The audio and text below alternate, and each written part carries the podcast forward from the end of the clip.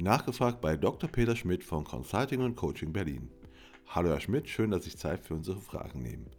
Die erste lautet, Sie berichten, dass Sie zuletzt beim Bestandsverkauf vermehrt Anfragen wegen Notfällen erhalten hatten. Können Sie hier Beispiele nennen? Was sind das für Schicksale, Notfälle und welche Gründe gibt es, dass sie vermehrt auftreten?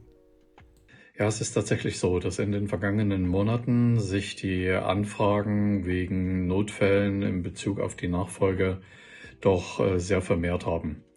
Klar, dafür gibt es erstmal einen der wichtigsten Gründe. Das ist die sich immer stärker ähm, verändernde Altersstruktur der Maklerschaft in äh, Deutschland, die inzwischen sich bei Mitte 50 im Durchschnitt bewegt und der Anteil derer, die sich mit diesem Thema beschäftigen müssten, eigentlich immer größer wird. Dazu kommen natürlich die direkten oder indirekten Folgen der Corona-Pandemie. Das heißt also, wir hatten in den vergangenen Monaten und Jahren doch mit mehreren Fällen zu tun, wo Makler innerhalb von kurzer Zeit äh, verstorben sind, weil sie eben äh, die Ansteckung von den verschiedenen Corona-Varianten ähm, nicht überlebt ähm, haben. Ich sehe aber noch zwei weitere Punkte, äh, die dazu beigetragen haben. Das ist das steigende Problembewusstsein, sowohl von den Maklern selbst als auch von den jeweiligen Partnern, also Ehepartnern oder äh, aus ähm, ähnlichen äh, Verbindungen, wo gesagt wird, man muss sich mit diesem Thema äh, beschäftigen, zum Teil auch bei schweren Erkrankungen ich da zum Beispiel an einen Pflegefall denke, wo der Makler dann mit schwerer Demenz dann schon im äh, Pflegebett lag und dann hier relativ schnell auch nach Lösungen gesucht werden musste. Ja, und äh, der vierte Punkt, dass wir gemeinsam auch mit äh, Maklerpools beziehungsweise Maklerverbänden in den vergangenen Wochen und Monaten hier auch über verschiedene Mailings äh, Kollegen darauf aufmerksam gemacht haben, doch äh, zu handeln. Und das sind, denke ich mal, auch vor allem die Gründe, die eben für dieses Ansteigen ähm, der Nachfragen zu Notfallbehandlungen geführt haben. Was sind denn die größten Herausforderungen dabei? Die Herausforderungen in solchen Notfällen, aber auch generell in Nachfolgefragen äh, sind natürlich sehr vielfältig, sind auch sehr unterschiedlich, je nachdem, wie die Lage im einzelnen Maklerunternehmen ist. Um einige äh, zu nennen, beginnt beim Thema Datenerfassung, welche Daten von den Kunden liegen überhaupt vor. Also nicht nur Name, Vorname, Straße, Adresse, sondern möglichst eben auch ähm, E-Mail-Adressen, äh, Handynummern, also dass die Mobilfunknummern vorliegen, wenn in so einem Fall der Fälle dann die Kunden relativ schnell informiert werden müssen und man zum Teil eben auch Unterlagen einholen muss.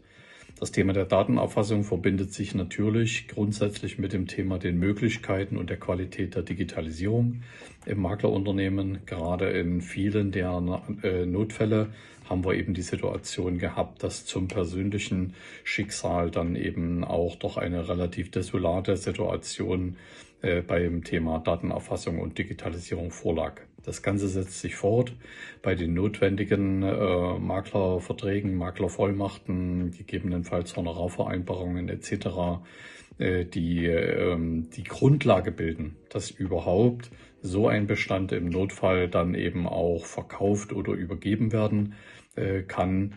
Und das macht es natürlich dann, weil die Zeit ja auch drängt. Maklerverträge laufen aus die Cortage-Ansprüche laufen in der Regel aus. Äh, dann eben auch noch hier für die Erben, äh, für mögliche Mitarbeiter, ähm, dann eben auch auf äh, noch zu bewältigen. Derartige Notfälle bedeuten ja auch einen deutlichen Mehraufwand gegenüber einem Bestand, wo sich zeitig genug um die Nachfolge gekümmert wurde. Was fällt denn oft an zusätzlicher Arbeit an?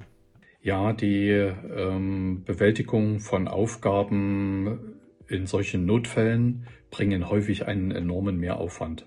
Ja, also bei einem Unternehmen, was beispielsweise als GmbH oder GmbH und Co. KG äh, agiert, haben wir diese Probleme nicht. Die Firma wird in geeigneter Weise entweder vererbt oder ein anderer Gesellschafter übernimmt ähm, äh, die Firma. Und das ist natürlich bei, vor allem bei den Einzelunternehmen äh, äh, nicht der Fall. Und äh, dementsprechend haben wir hier doch eine äh, größere Problemlage, äh, wie überhaupt versucht werden kann, die fehlenden Unterlagen äh, zu bewältigen und aufzutreiben. Ja, und das kostet natürlich viel Zeit, senkt natürlich dann auch den Kaufpreis und das ist schon sehr enorm. Ja, also wenn ich so an die letzten Fälle denke, zum Teil auch nicht besonders hohe Umsatzgrößen, äh, vielleicht so 300, 400 Makler, ein Umsatz von 40, 60.000 Euro bei einem Maklerkollegen, der über 70 äh, war und schon allein alle Kunden mit ihren Daten, mit ihren Erreichbarkeiten zu ermitteln, ist ein Riesenproblem. Diese dann auch noch den Gesellschaften zuzuordnen, je nachdem, welche Verträge äh, dort sind, ein weiterer Zeit, ein weiterer Zeitfaktor. Und das sind natürlich alles Dinge, die dann auch als Preissenker äh, wirken wo dann eben auch die Hinterbliebenen äh, dann doch nicht den Kaufpreis bekommen können, der eigentlich möglich wäre, wenn man sich rechtzeitig dem Thema der Nachfolge äh, zugewandt, äh, zugewandt hat. Und deshalb muss man im Prinzip genau an diesen Punkten im Prinzip ähm, anfangen. Wie stehen denn die Chancen, einen solchen Notfallbestand doch noch verkaufen zu können, beziehungsweise einen Bestandsnachfolger zu finden? Ich hatte ja bereits geschildert, dass es nicht ganz einfach ist, äh, in solchen extremen Situationen noch eine Lösung zu finden. Dadurch, dass wir das inzwischen doch mehrfach äh, tun mussten, zum Teil auch vor Weihnachten, in den Zwischenfeiertagen, haben wir hier eine, viele Erfahrungen und durchaus eine positive Routine entwickelt bis hin eben auch zu Käufern, die mit solchen problembelasteten Beständen, mit äh, Käufern, die mit solchen problembelasteten Beständen auch umgehen äh, können. Generell versuchen wir hier möglichst äh, geeignete Problemlöser beziehungsweise auch Multiplikatoren einzusetzen. Das heißt also die Erfahrungen von Maklerpools, von Gesellschaften, die schon mehrere Bestände aufgekauft haben, an der Stelle zu nutzen. Ja, also bis auf einen Fall ähm, in der Vergangenheit, wo der Bestand schon auf dem Weg war, zu den Versicherern zurückzugehen, konnten wir bisher alle Fälle lösen. Das heißt also, wenn relativ schnell so eine Information bei uns landet, Achtung, vorige Woche oder gestern ist dem Makler was passiert, was können wir tun, dann haben wir noch relativ gute Chancen, das ganze Thema zu bewältigen. Nicht immer zum optimalen Verkaufspreis, das ist klar, weil die Aufwände relativ hoch sind. Aber das Problem kann man in der Regel noch lösen, auch unter Beachtung der ja doch sehr streng gewordenen ähm, Auflagen, die durch die DSGVO uns allen gegeben sind. Können derartige Notfälle nicht auch für kaufinteressierte Makler eine Chance sein, preiswert einen Bestand zu übernehmen? Und wenn ja, was ist denn dabei zu beachten und wie müssen sich Makler aufstellen, um besonders attraktiv für Käufer zu sein? Generell ist es natürlich eine Möglichkeit, dass Makler ihre Bereitschaft erklären, zum Beispiel auch gegenüber uns als Dienstleister, dass man gewissermaßen die Ärmel hochkrempelt und so einen Notfallbestand auch übernehmen würde. Das heißt also, die vielen zusätzlichen Aufgaben an der Stelle zu übernehmen und damit eben auch die Chance zu haben, einen Bestand relativ preiswert äh, zu übernehmen. Aber da gehören natürlich immer mehrere Seiten dazu.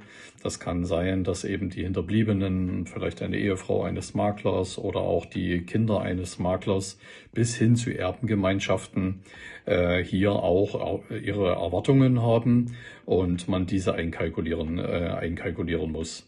Ja, also es, äh, wir haben mehrere Fälle gehabt, wo die verstorbenen Makler zum Teil schon eine Pflegestufe hatten, zum Teil gesetzlich bestellte, gerichtlich bestellte Betreuer auch an ihrer Seite hatten und das verzögert natürlich das ganze Thema. Und wenn man zum ersten Mal einen Bestand übernimmt und sich dann mit zusätzlichen Problemen beschäftigen äh, muss, wie ich sie geschildert habe, ähm, dann braucht man hier schon ein bisschen Kondition, um das ganze Thema durchzustehen. Ja, also ich äh, neige aktuell dazu, dass die Übernahme von Notfallbeständen eher in die Hand derer gehört, die schon mehrere Bestände äh, gekauft bzw. übernommen haben, wo auch ein gewisser äh, Administration schon dahinter steckt, wo es in der Firma Spezialisten gibt, die wissen, wie sie mit Bestandsübernahmen auch rechtlich sauber umzugehen ähm, haben.